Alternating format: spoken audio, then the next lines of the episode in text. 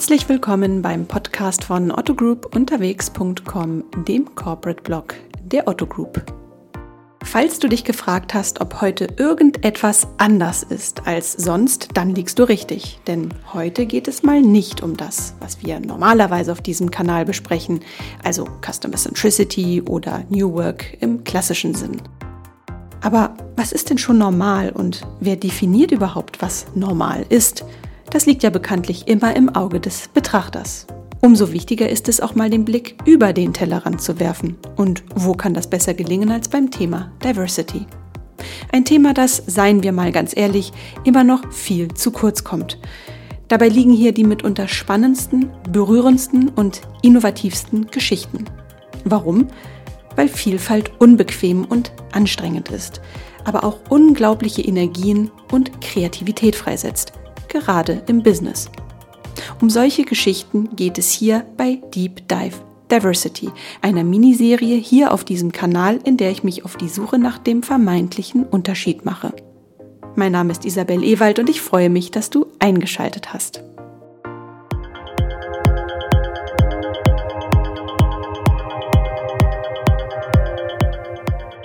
Der ersten Folge unserer Reihe Deep Dive Diversity sprechen wir mit Aletta Gräfin von Hardenberg, der Initiatorin des Vereins Charta der Vielfalt. Ihr Ziel ist es, Unternehmen auf dem Weg zu einer vielfältigen Arbeitskultur zu unterstützen, ohne harte Bandagen oder Quotenregelungen, sondern mit einer Selbstverpflichtung, die inzwischen von weit über 3000 Organisationen in Deutschland seit 2006 unterzeichnet worden ist. Im Gespräch mit Frau von Hardenberg nähern wir uns der Frage, wo stehen wir aktuell eigentlich beim Thema Diversity? Eine Momentaufnahme. Viel Spaß beim Hören. Ja, Frau von Hardenberg, ich freue mich sehr, äh, Sie hier in diesem Podcast begrüßen zu dürfen bei Otto Group unterwegs. Ähm, es ist wirklich schön, dass Sie da sind und perfekter hätte der Zeitpunkt auch gar nicht sein können. Und es hat diesmal nicht mit Corona zu tun, dass ich das so betone. Es ist vielmehr der Anlass. Ähm, wir werden hier auf diesem Kanal, auf diesem Podcast-Kanal in den kommenden Wochen und Monaten ähm, punktuell über das Thema Diversity sprechen. Ähm, also ganz konkret Diversity im Jobkontext, Diversity im Beruf und entsprechend eben auch in Unternehmen.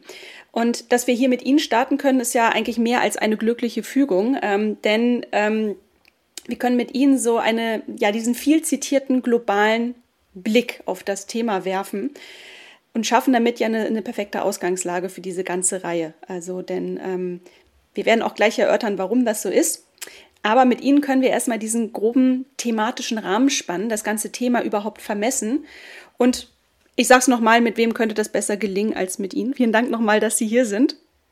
Jetzt habe ich schon ganz viel Spannung aufgebaut, glaube ich.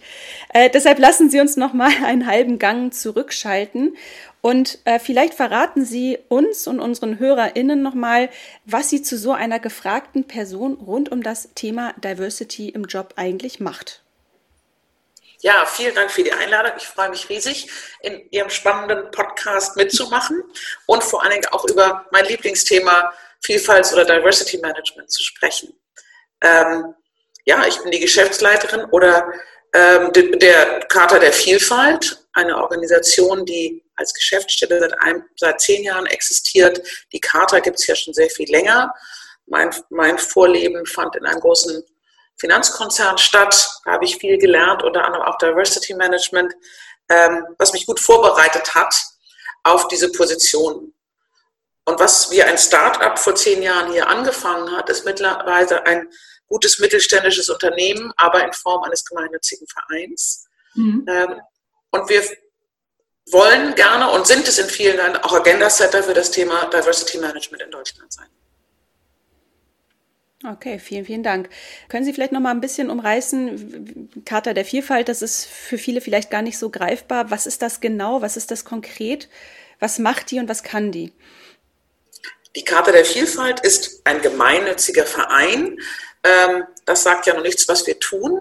Ähm, das, die Hauptsache ist eigentlich unser Herzstück, nämlich eine Selbstverpflichtung für Vielfalt oder Diversity Management. So, damit haben wir angefangen. Diese Selbstverpflichtung ist eben ein einseitiger Text, ähm, den mittlerweile über 3600 Institutionen und Organisationen unterschrieben haben womit wir 14 Millionen Arbeitnehmende in Deutschland repräsentieren. Ich sage das so, weil das ist ein, sind ein Drittel aller Arbeitnehmenden in Deutschland. Das ist schon mal eine Zahl. Ähm, ob jeder und jede Mitarbeitende in den einzelnen Organisationen schon alles über uns weiß, sicherlich noch nicht, aber wir arbeiten dran. Wir sind sehr gewachsen in den letzten Jahren. Ähm, dieser gemeinnützige Verein wird gehalten und glücklicherweise finanziert von 32 äh, großen Unternehmen, unter anderem der Otto Group, ähm, die unsere Arbeit überhaupt möglich machen. Also die Betonung liegt, wir sind eine Wirtschaftsinitiative. Und das finde ich ein wichtiges Signal, dass das Thema nicht qua Gesetz oder aus Forschung oder anderen Sachen vorangetrieben wird, sondern dass diese Unternehmen äh, gesagt haben, das Thema ist so wichtig, wir wollen diese Agenda in Deutschland mit besetzen und wollen uns laut und deutlich äußern zu dem Thema und wollen vor allen Dingen in unseren eigenen Organisationen ein vorteilsfreies und wertschätzendes Arbeitsumfeld haben. Und spätestens jetzt dürfte den HörerInnen klar sein, warum ich ähm, vorhin auch dieses Loblied ein bisschen auf Sie äh, gesungen habe, weil ich glaube, Sie haben wirklich auch viele Daten natürlich auch gesammelt im Laufe der Zeit, viele Einblicke bekommen, viele Gespräche geführt. Die Charta der Vielfalt hat 2006, das ist jetzt schon ein paar Jahre her, äh, ihre Geburtsstunde erlebt und demnach 2016, also vor vier Jahren, ihr Zehnjähriges gefeiert. Und ich habe aus dem Jahr mal ein Zitat von Ihnen herausgekramt, anlässlich dieser zehn Jahre, dieses zehnten Jubiläums. Und darin haben Sie gesagt, Diversity Management steht in Deutschland immer noch am Anfang, es wird aber für die Zukunft des Standorts massiv an Bedeutung gewinnen. Hand aufs Herz, wo stehen wir Ihrer Meinung nach heute im Jahr 2020, also ein paar Jahre nachdem Sie dieses Zitat getätigt haben? Wenn Sie mir diese Frage in zehn Tagen gestellt hätten, hätte ich es mit konkreten Zahlen belegen können, weil wir gerade die Studie, die erste Studie haben wir 2006 gemacht, um eine, sagen wir mal, eine Pulsmessung in, äh, am Standort Deutschland gemacht. Dies haben wir gerade neu aufgelegt und die neue Studie anlässlich des Wirtschaftsforums über, wo stehen wir mit Diversity Management in Deutschland. Mhm. Ich durfte natürlich schon ein bisschen sneaken und habe schon ein paar Ergebnisse gesehen. Ähm, und konnte feststellen, es gibt eine Gruppe der Unterzeichnerinnen, Unterzeichner und Mitglieder, die geantwortet haben. Da ist das, das Thema Diversity oder Vielfaltsmanagement ähm, sehr viel äh, fester etabliert.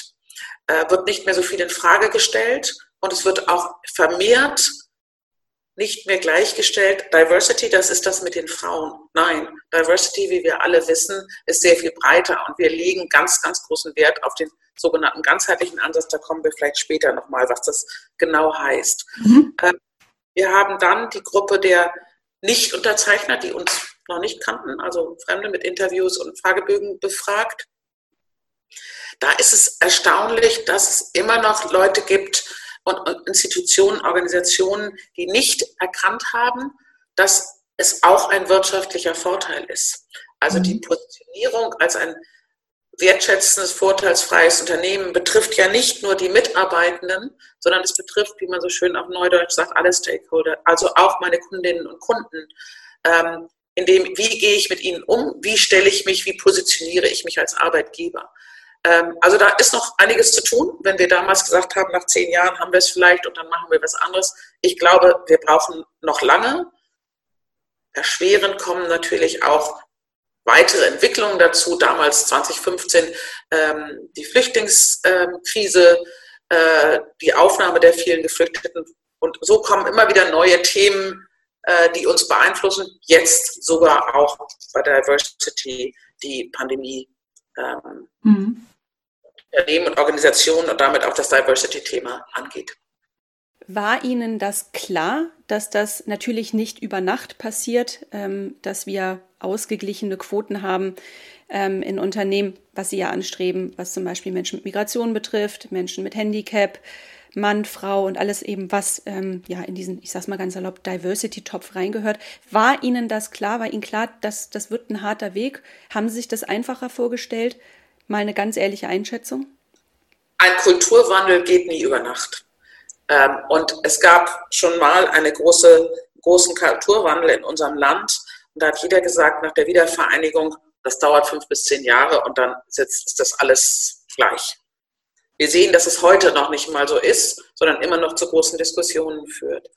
Und ich glaube, auch in einem in einer Organisation und schauen Sie alleine bei Otto, ähm, der große Vielzahl von Mitarbeitenden und die riesige Zahl von Kundinnen und Kunden, bis man die alle erreicht hat, das dauert. Und wir sind ja alle in unserer Einstellung und Meinung und vor allen Dingen in unseren fest verankerten Vorurteilen, bis man da Sachen in Frage stellt und sich überlegt, wie man vielleicht bisher damit umgegangen ist und die Einstellung, dass das Thema Mann, Frau, Gender nicht nur Frauen im Arbeitsplatz und ich mache jetzt ein Mentoring-Programm für Frauen und dann ist das Ganze erledigt, sondern auch da wieder, es geht um einen Kulturwandel, es geht um Dialog zwischen Männern und Frauen.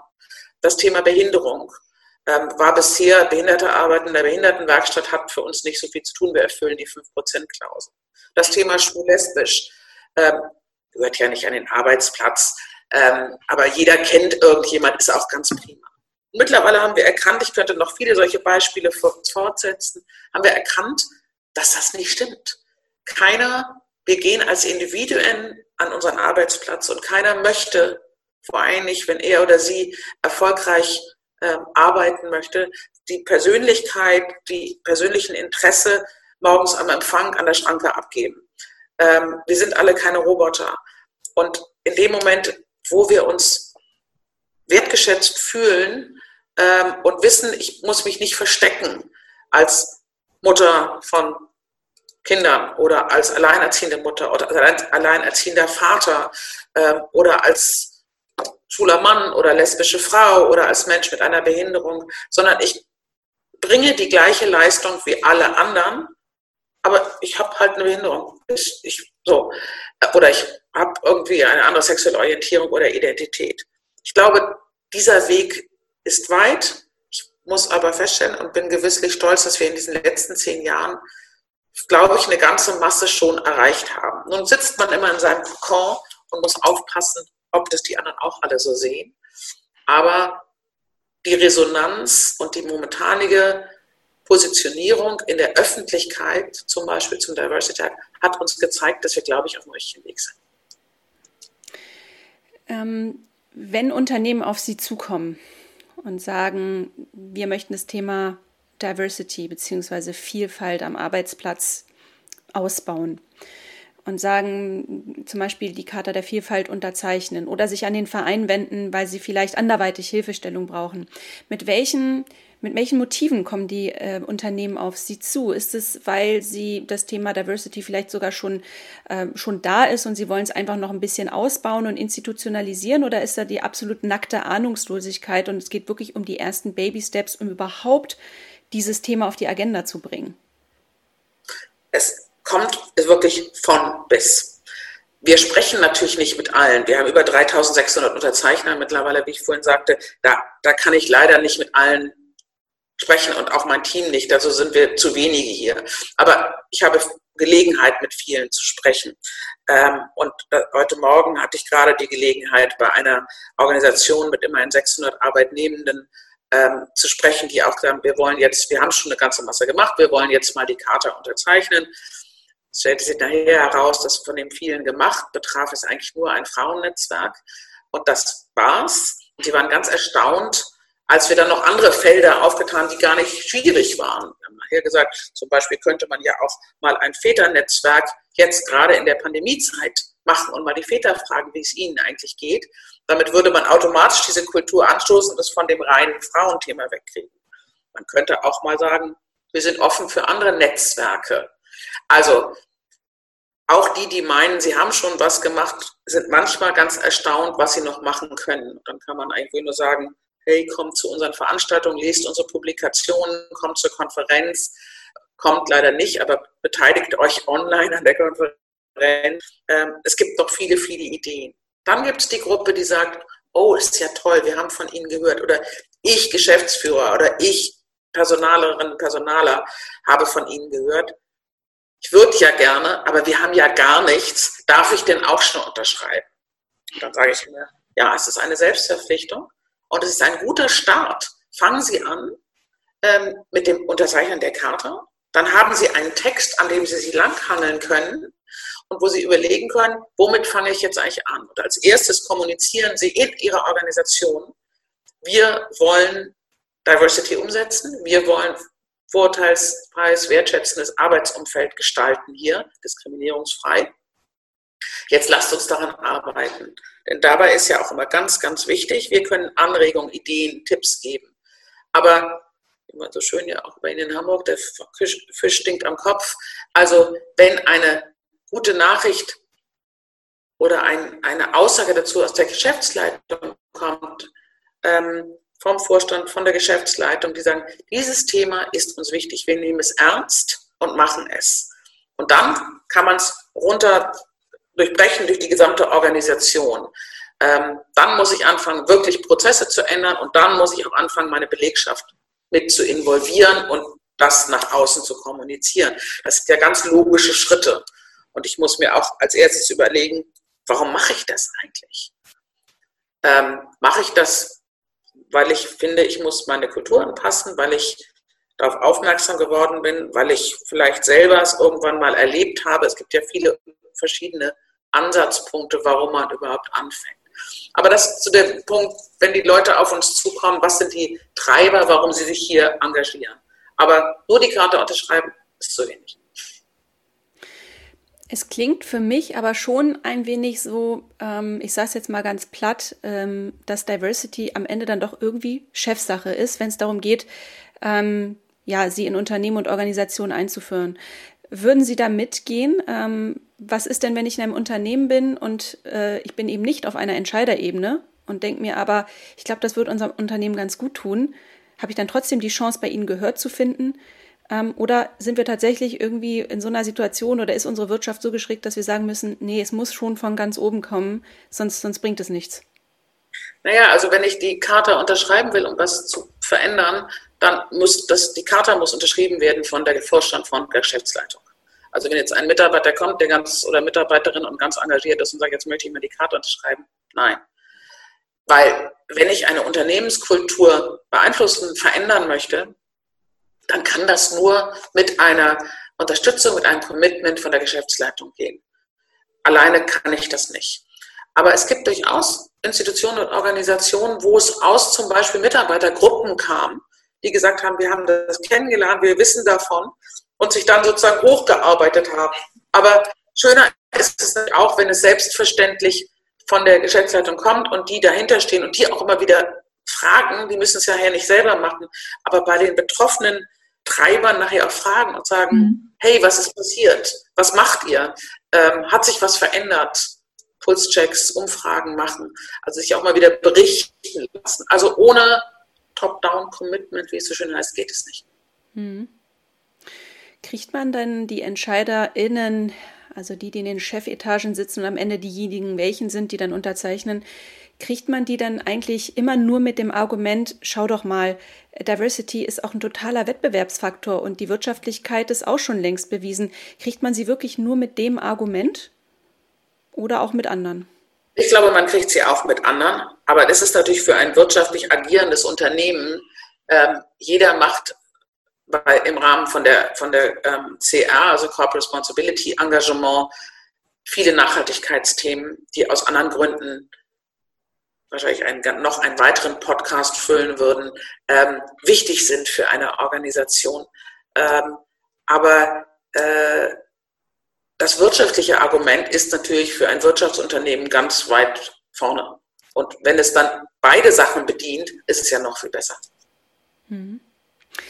Sie haben vorhin einen ganz interessanten Punkt angesprochen. Sie haben äh, gesagt, dass es äh, im, Grunde, gibt es für Sie zwei Vergleichsgruppen. Immer die, die die äh, Charta unterzeichnet haben und dann setzen Sie die in Vergleich mit denen, die sie nicht unterzeichnet haben und gucken mal, wie sieht's denn da aus in Sachen Diversity Management. Und bei den Unterzeichnern, obwohl es nur, sage ich mal ganz bewusst, eine Selbstverpflichtung ist, sind die Ergebnisse am Ende unterm Strich besser.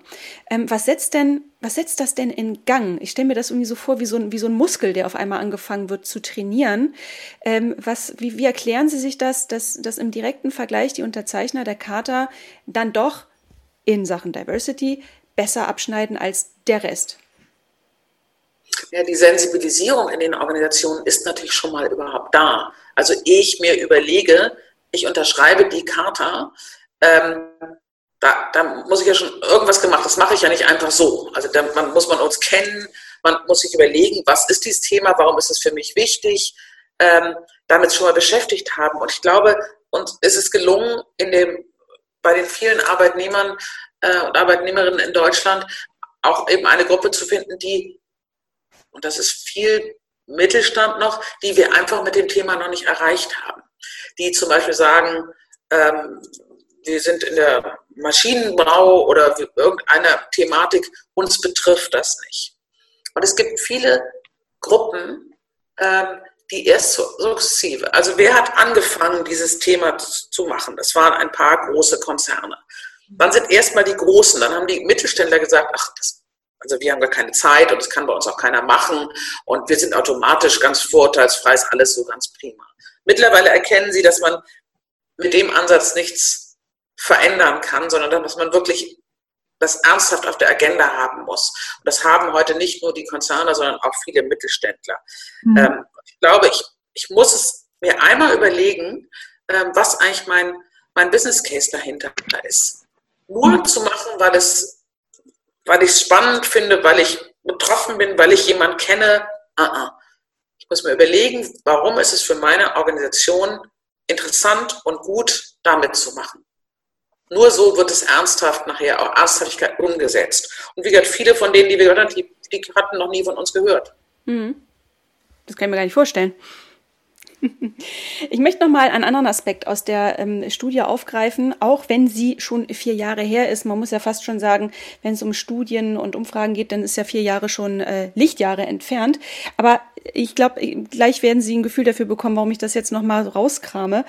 Ähm, Sie haben überdies herausgefunden in Ihrer Studie anlässlich der zehn Jahre Charta der Vielfalt, dass bei dem Drittel der Unternehmen und Institutionen, die aktives Diversity Management betreiben, vor allem Maßnahmen der Flexibilisierung von Arbeitszeit und Arbeitsort sowie Maßnahmen der Personalgewinnung und Personalentwicklung im Vordergrund stehen.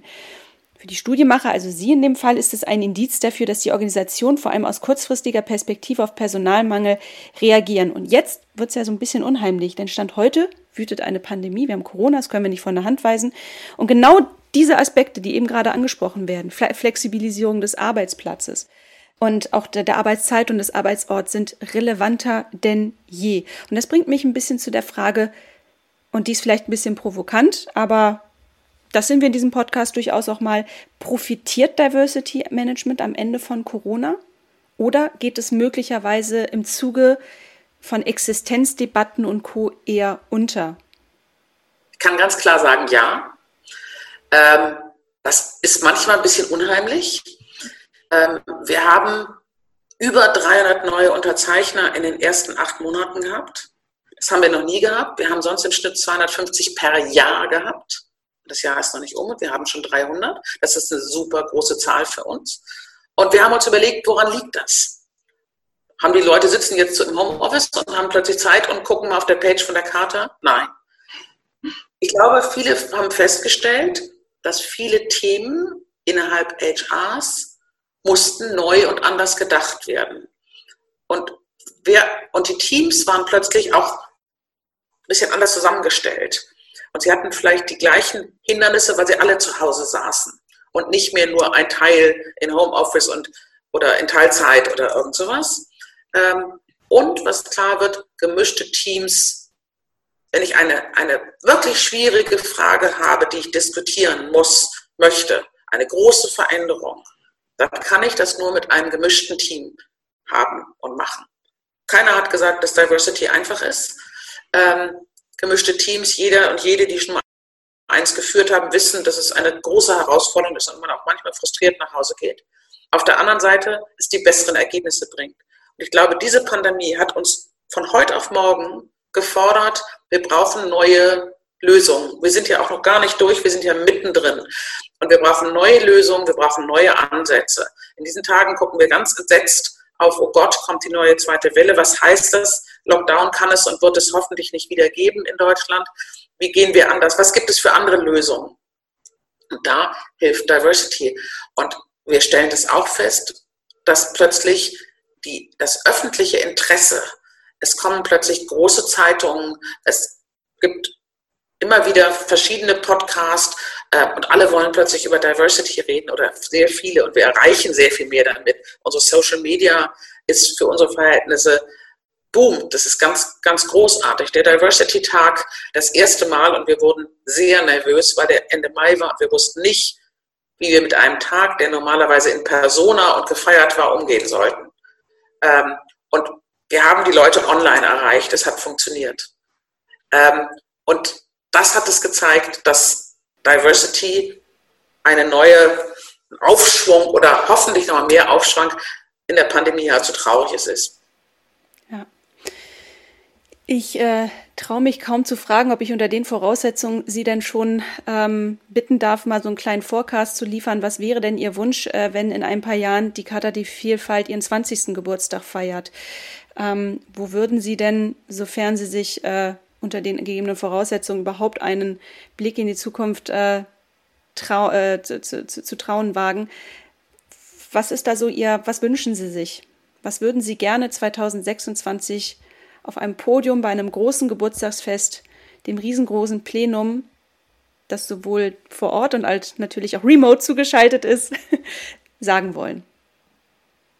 Ich hoffe, dass wir dann nicht mehr zu sehr über die einzelnen Dimensionen reden und uns immer Gedanken machen, ist die Dimension A, B und welches wichtiger und größer und schneller und so, sondern dass, selbst, dass wir selbstverständlicher mit der Vielfalt der Menschen umgehen ähm, und nicht in einzelne Töpfchen packen und, und überhaupt der ganzheitliche, also alle Dimensionen, wie ich immer sage, ich bin, ich bin Norddeutsch, ich bin Babyboomerin, äh, ich bin im Konzern groß geworden, dass diese Dimensionen mich, meine Persönlichkeit ausmache und nicht nur, ich bin nicht nur Frau. Also, dass diese Sachen selbstverständlicher sind. Ich glaube aber, so wie schnell wie sich unsere Welt entwickelt und wir immer wieder neue, unvorhersehbare Herausforderungen haben in allen Bereichen, die Pandemie hat es uns jetzt deutlich gezeigt, ähm, wird es diese Diskussion weitergeben. Es ist weiter harte Arbeit, weil wir müssen ja mit den nächstkommenden Generationen darüber sprechen, die auch abholen. Und wir sehen jetzt auch schon, dass die die Werte der Menschen in den verschiedenen Generationen unterschiedlichst ähm, und wir da auf einen Nenner einigen müssen. Also ich glaube, wir werden weiter über das Thema sprechen, aber es wird andere Schwerpunkte geben. Frau von Hardenberg, ich bedanke mich ganz, ganz herzlich für diesen Einblick. Ich könnte noch ewig äh, über das Thema sprechen, weil es mich einfach auch persönlich äh, sehr interessiert und auch tangiert aus diversen Gründen. Ähm, und äh, ich, ich freue mich, wenn wir, ich sage das einfach mal so, bald wieder miteinander sprechen. Ähm, spätestens 2026, würde ich sagen. Mit dem Fazit. Ich hoffe, wir warten nicht die, die 26 oder die 20 Jahre ab. Derzeit gerne, wenn sich weiter mehr getan hat und dazu entwickelt und habe mich sehr gefreut, dass ich dabei durfte. Vielen Dank. Danke Ihnen.